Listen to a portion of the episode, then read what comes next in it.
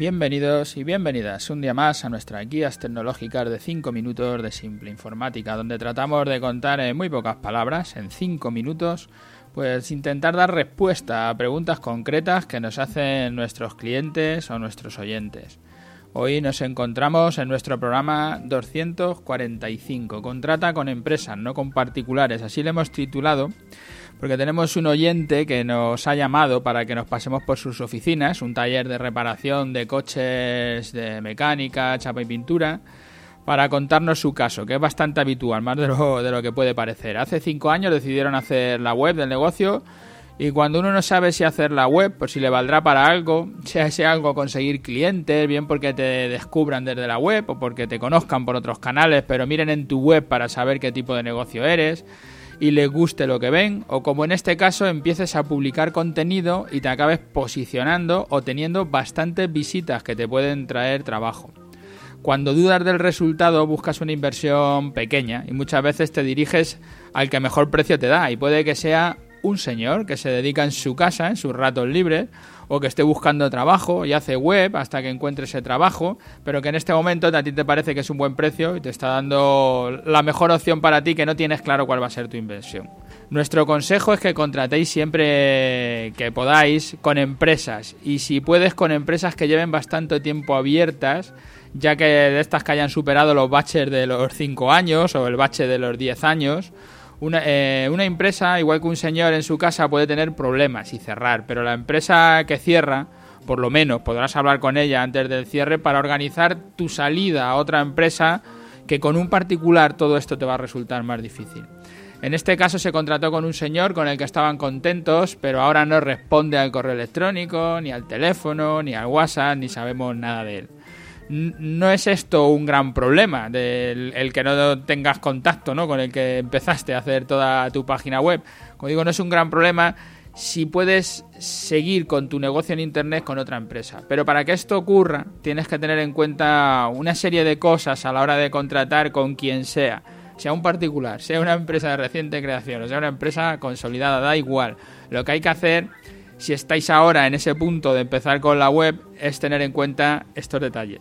Lo primero es el tema del dominio.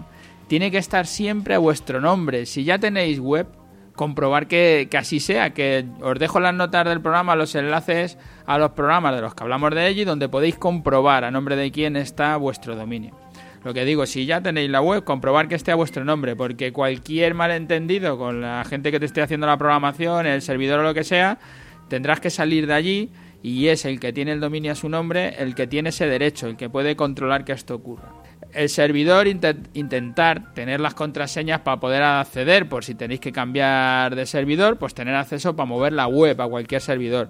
Muchas veces cuando cambias de empresa para, para el desarrollo de la web, la propia empresa que contratas prefieren tener la web en sus servidores, ya que controlan o que les dan prestaciones que no les está dando el servidor que tenías contratado. Y entonces lo que quieren es mover tu web desde un sitio hasta el otro. Para hacer eso van a necesitar poder acceder al servidor para poder sacar de allí los datos.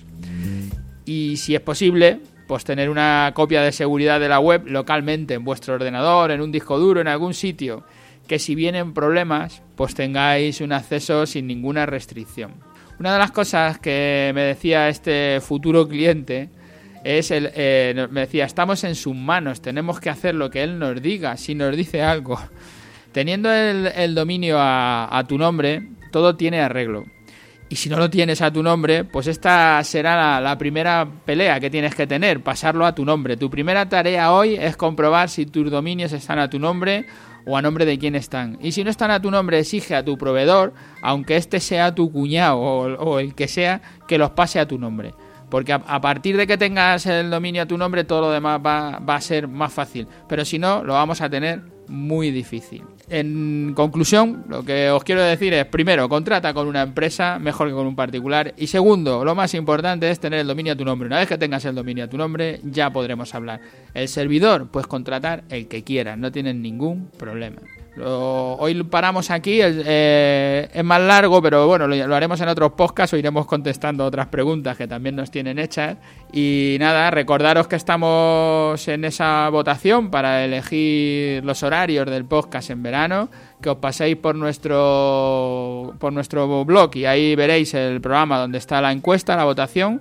Tenéis que entrar en la página web simpleinformática.es y allí está la encuesta. Es solo pulsar, hacer, darle al botón que, que, que prefiráis y nos lo enviáis para nosotros tener esos datos que nos vienen muy bien para luego con los datos que nos deis todos, con vuestro feedback, pues tomar una decisión o tomar la otra. Gracias a los que nos escucháis a diario y a todos los que os pasáis por las plataformas, por iTunes, por iTunes y por Ivo, por dejarnos allí vuestros comentarios, vuestras valoraciones y si queréis dejarnos alguna otra cosa, algún correo, simpleinformática.es, nuestro formulario de contacto. Hasta mañana.